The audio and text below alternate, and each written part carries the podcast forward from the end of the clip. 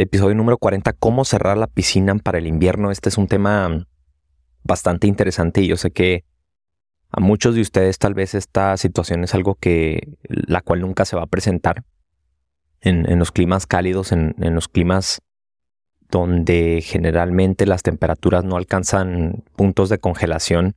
Somos afortunados, tenemos mucha suerte por un par de aspectos. Número uno, pues es que tenemos trabajo todo el año, ¿verdad? Y número dos, pues la cosa se hace un poco más sencilla, pero para todos aquellos que viven en climas fríos en donde les toca cerrar la piscina, este episodio es para ustedes.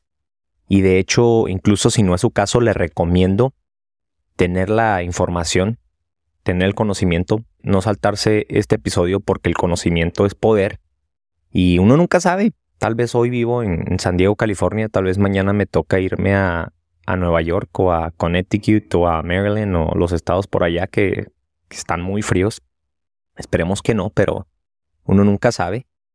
Y, y vaya que el daño en una piscina el daño más grande ocurre en dos instancias, en dos situaciones. Una de ellas es durante el arranque, cuando la pared está muy fresca, cuando la piscina es nueva o que se acaba de, se le acaba de dar una remodelación. Y también durante el invierno.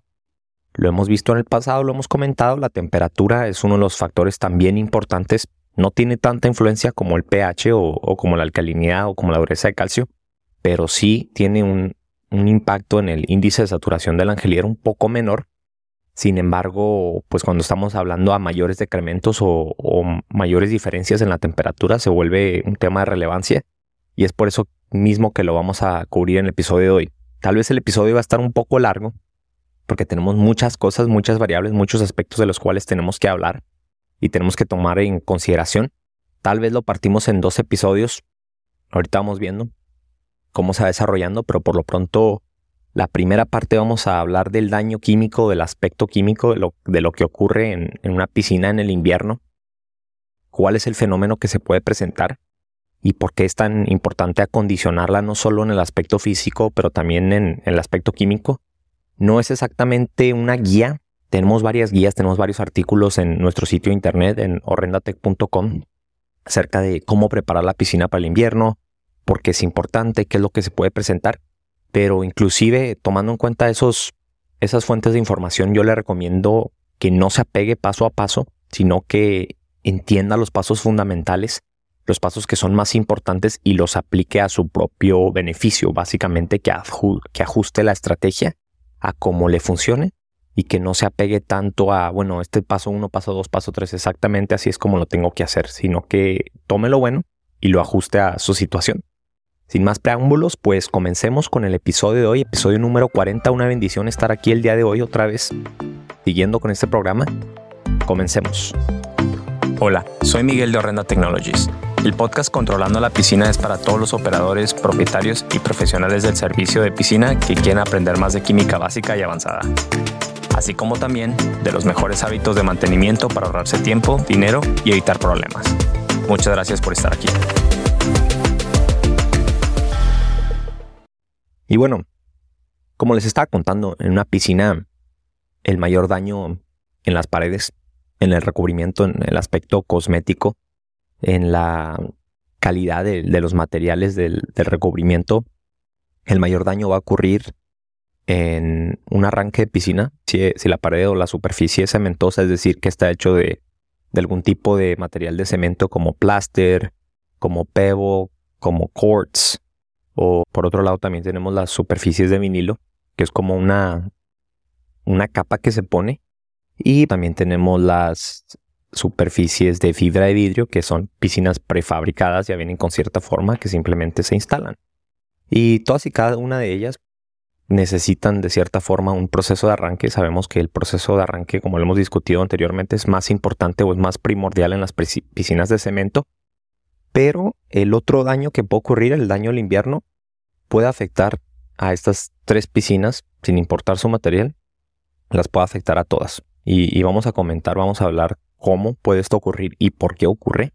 Y no es nada más que la saturación del, carbonato de calcio, que es tan importante porque el agua, lo hemos visto siendo un solvente universal, va a intentar disolver o va a intentar llegar a un punto de saturación adecuado de cualquier manera cuando nosotros empezamos a, cerrar una piscina tenemos dos aspectos. Tenemos el aspecto químico, que es importante, y tenemos el aspecto físico.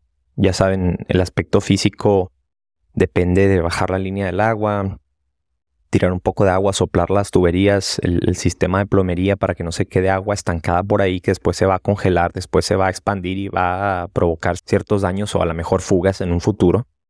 Eso es muy importante. Otra cosa que también se hace o que es popular, cada profesional del servicio o cada persona a lo mejor tiene sus métodos y ciertas diferencias, pero otra cosa que también comúnmente se hace es agregar anticongelante a la piscina. Y ojo que es anticongelante especial para piscinas para albercas no el mismo que se utiliza en el carro. El que se utiliza en los carros es etilenglicol y es un químico bastante nocivo para la salud, para los pulmones, para la piel, para los ojos. Tenemos que utilizar uno específico para piscinas. Y de ahí en más, pues se tapan las tuberías, se instala la malla. El tipo de malla también es importante en, la estrategia que se va a desarrollar durante el invierno, pero eso lo vamos a comentar un poquito más adelante. Por ahora hablemos del aspecto químico. El aspecto químico en realidad se trata de que sabemos que los factores químicos pueden cambiar durante el invierno dependiendo de las diferentes variables, dependiendo de la malla, pero uno de los factores químicos que más va a cambiar en un invierno, especialmente en, zonas muy frías en donde se llega a un punto por abajo del punto de congelación, pues viene siendo obviamente la temperatura. Entonces, el agua estaba equilibrada en el verano antes de cerrar, antes de que se empezara a poner fría la, temperatura, que empezara a bajar. Y conforme el invierno va llegando, nuestra temperatura va bajando y eso hace que el agua requiera mayor saturación de carbonato de calcio.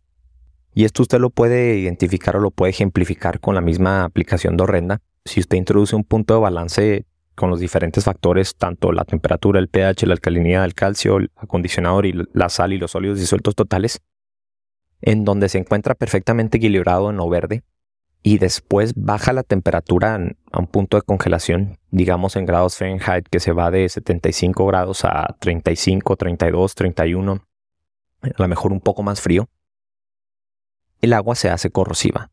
Es decir, que el agua empieza a buscar esa saturación de carbonato de calcio.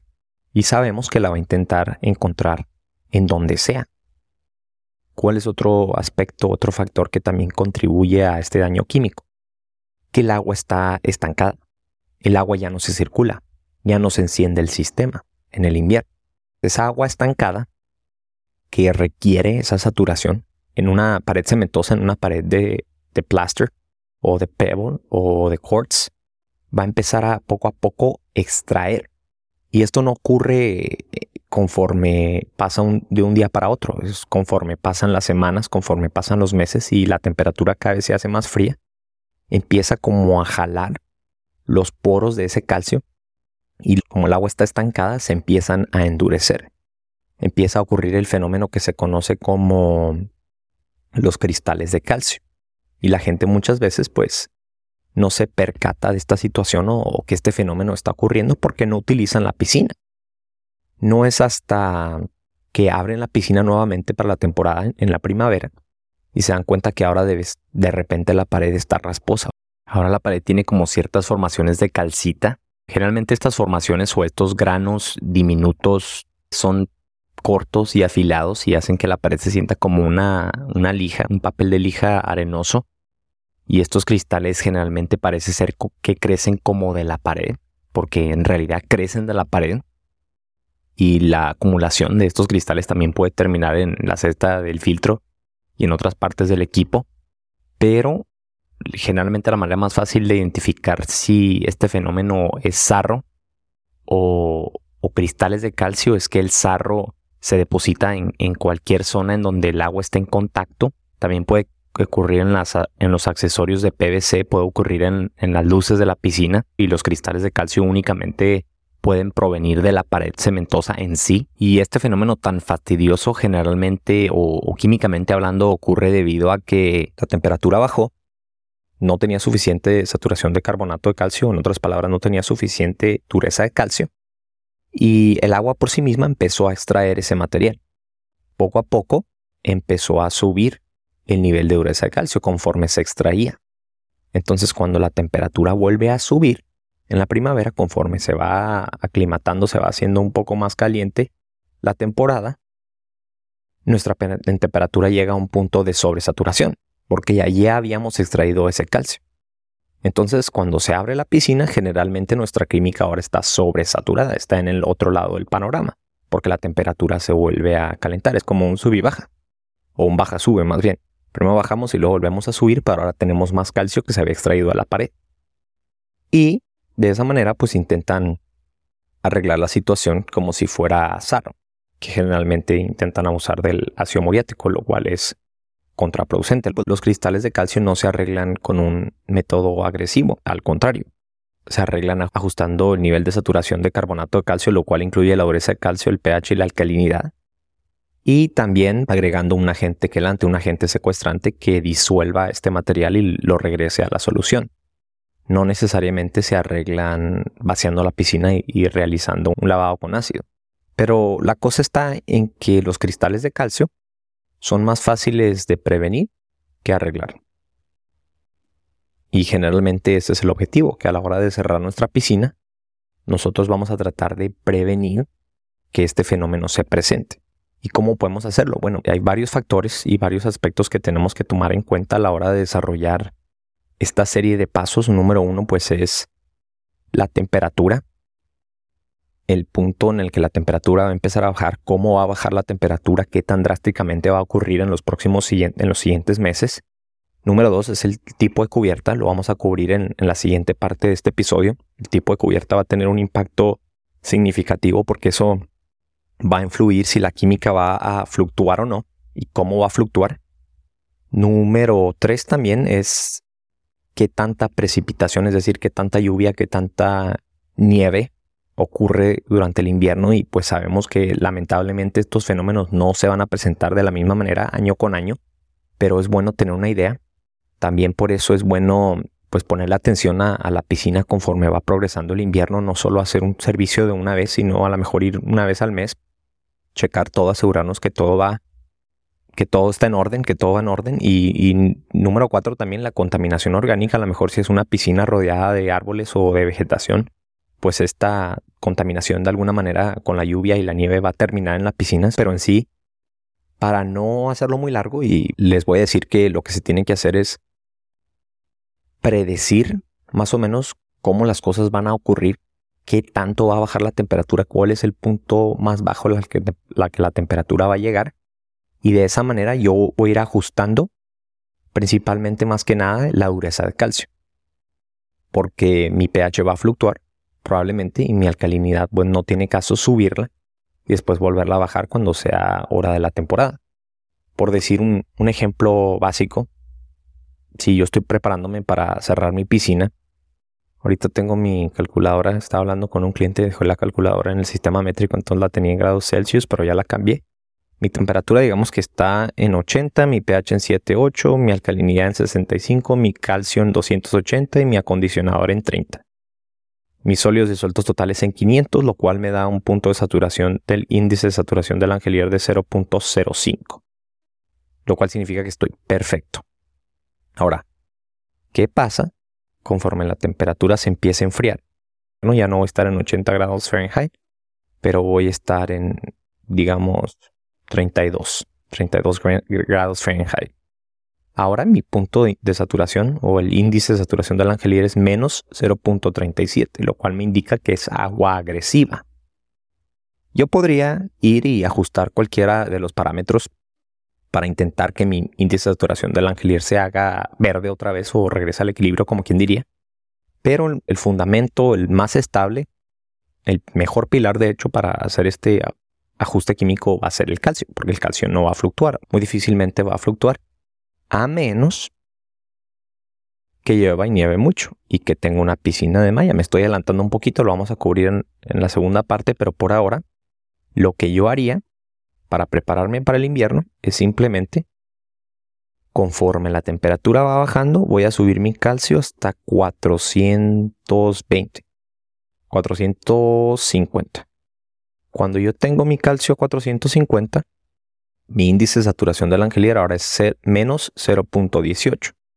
Sin embargo, si mi pH va a subir un poquito, porque va a fluctuar, Sabemos que es imposible mantener el pH fijo incluso cuando la piscina está abierta semana tras semana. Ahora imagínese intentar mantener el pH en un punto fijo por meses, sin ninguna dosificación química, sin ninguna circulación tampoco. Mi punto máximo del pH que me está indicando la calculadora horrenda, el techo del pH cuando yo le doy mostrar en las lecturas secundarias, me dice que es 8.2. Cuando mi temperatura llegue a 32, mi pH llegue a 8.2, mi alcalinidad se mantuvo estable en 65, nada la ajustó, no agregué ácido, no agregué bicarbonato de sodio, no agregué nada para afectar ese factor. Lo único que agregué poco a poco, conforme las semanas fueron, la temperatura fue bajando, fue calcio. Todo lo demás se mantuvo estable. Ahora mi índice de saturación del angelir está en 0.19. Eso quiere decir que sin importar que la temperatura haya bajado, mi pH subió, fluctuó naturalmente, físicamente hablando, y mi calcio yo lo ajusté. Entonces ahora el agua estancada, el agua fría, no va a causar ningún tipo de daño en mis paredes. Y creo que hablamos bastante en cuanto al daño que se puede producir una piscina de, que tiene paredes cementosas, pero no hablamos del daño que se puede ocurrir en una piscina de vinilo o en una piscina de fibra de vidrio. En una piscina de vinilo el material se irá arrugando, va a envejecer, va a deteriorarse más rápidamente y en una piscina de fibra de vidrio el material se va a hacer como opaco, como rasposo ya no va a tener ese acabado brillante porque la capa de gel, que es la que protege los polímeros dentro del, material, se va a ir desgastando. Cuando esa capa de gel se desgasta, básicamente pierde como esa protección y los polímeros después se oxidan y es lo que hace que la, pared se vea como, como opaca, como rasposa, como hazy. La gente tiende a pensar también que esto se debe a, una formación de sarro, lo cual es lo contrario, se debe al agua agresiva, recordemos. La formación de sarro y el agua agresiva son dos fenómenos diferentes. Son los dos lados opuestos del equilibrio. Y bueno, a lo mejor la gente dice, yo no quiero llegar el, día que, que, me toca cerrar mi piscina y subir mi calcio de golpe de 280 a 450. Mi temperatura aún no ha bajado, por eso es que a lo mejor es tan importante irlo haciendo gradualmente. Dependiendo del tamaño de la piscina, a lo mejor conforme yo veo que la temperatura va bajando cada dos semanas, me voy a aparecer y voy a agregarle 15 libras de cloruro de calcio. Lo que sea que me diga la aplicación, yo puedo ir ajustando la temperatura. Pero pues de eso se trata. La química en sí no necesariamente se va a mantener fija en ese nivel. Y es por eso que es necesario hacer una segunda parte de este episodio para hablar de cómo esa eh, para, para hablar de qué factores van a afectar esa química por lo pronto este ya no lo vamos a hacer más largo. Acompáñenos la siguiente semana. Esperemos que el clima en donde vive todavía no se ponga tan frío. Todavía no es demasiado tarde. Yo sé que ya está empezando a enfriar en, ciertas zonas de Estados Unidos, pero todavía tenemos tiempo. Escuche el siguiente episodio. Le va a servir mucho también y va a ser cómo vamos a concluir y ciertas cosas que se tienen que, tener en cuenta en cuanto al clima y la naturaleza. Y también otros lados de la, de la desinfección. Nos vemos. Gracias por escuchar otro episodio más del podcast Controlando la Piscina. No se olvide de compartir, suscribirse o calificar este podcast o episodio. Visítenos en horrendatech.com para más información.